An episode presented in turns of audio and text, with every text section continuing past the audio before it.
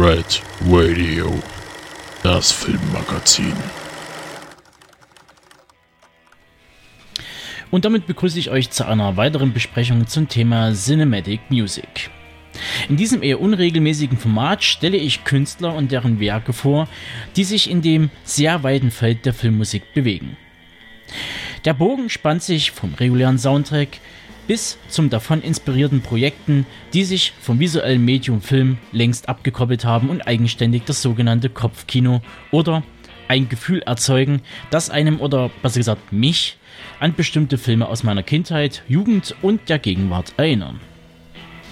Während der Reise durch den kinematografischen Klangraum werde ich sowohl auf deutsche als auch auf internationale Künstler und Gruppierungen treffen, diese vorstellen und vielleicht das eine oder andere Gespräch führen. Die Liste der möglichen Kandidaten wächst fortwährend an und beinhaltet Namen wie the Band, Calibro 45, Compilerbau aus Bremen oder auch der italophile Hamburger Friedrich Paravicini. Und so schön das auch für einige klingen mag, so ist diese Rubrik auch ein Unterfangen, das einige Hürden zu nehmen hat, am ehesten die rechtliche.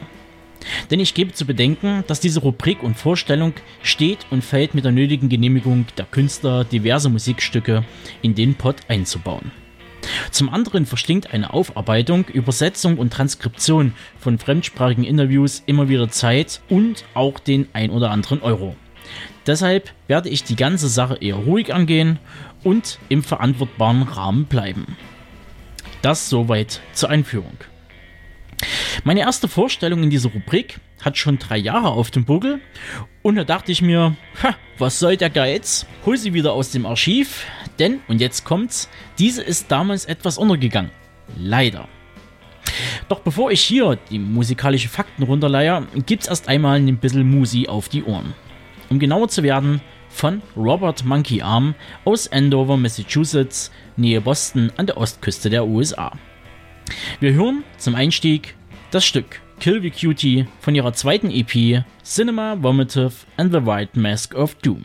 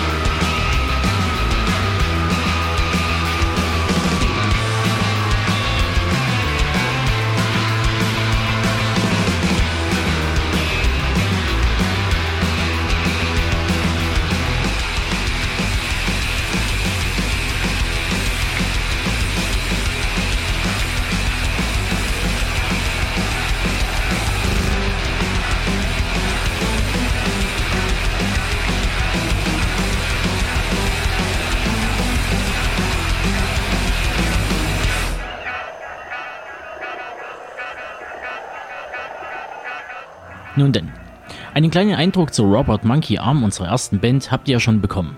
Jetzt wollen wir das Ganze noch etwas vertiefen. Wie bereits erwähnt, stammt Robert Monkey Arm aus Andover an der Ostküste der USA. Gegründet wurde dieses eigenwillige Cinematic Music Project von Ryan Baker, seines Zeichens Songwriter und Multi-Instrumentalist. Dabei darf man aber nicht den Fehler machen, RMA als reines Soloprojekt zu betrachten. Vielmehr ist es ein Zusammenschluss verschiedener Musiker. Und um etwas mehr auszuholen, Ryan Baker greift seit dem ersten Output aus dem Jahre 99 auf einen halbwegs festen Stab von 10 bis 12 Studiomusikern zurück. Der Vergleich zu ähnlich gearteten Projekten wie Flat Earth Society, The Spaghetti Western Orchestra oder die italienischen Goblin sind nicht von der Hand zu weisen. Und Goblin ist auch ein sehr gutes Stichwort.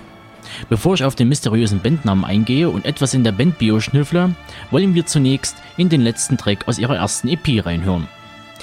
Das mit Titoli benannte Stück lässt unweigerlich den Giallo- und Westernliebhaber an die großen Goblin oder Fabio Frizzi erinnern.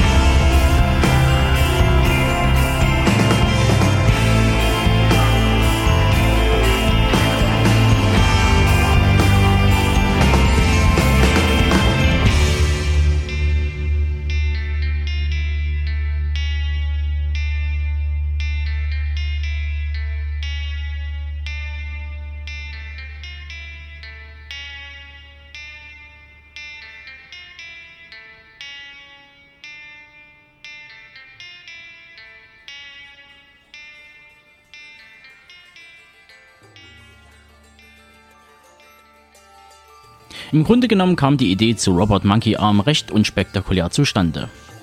Jeder Junge, der anfängt Musik zu spielen, folgt ja im Grunde dem Urtrieb der Paarung und der Werbung um das Weibchen seiner Wahl. Manchmal auch mehrere. Jeder, der jetzt etwas anderes behauptet, lügt. Bei Ryan Baker verhielt es sich ähnlich. Das Objekt seiner Begierde spielte damals in einer 60s Surfband und um sie zu beeindrucken, entschied sich Ryan dazu, ihr ein paar Eigenkompositionen zu widmen. Leider ging das Ganze nach hinten los.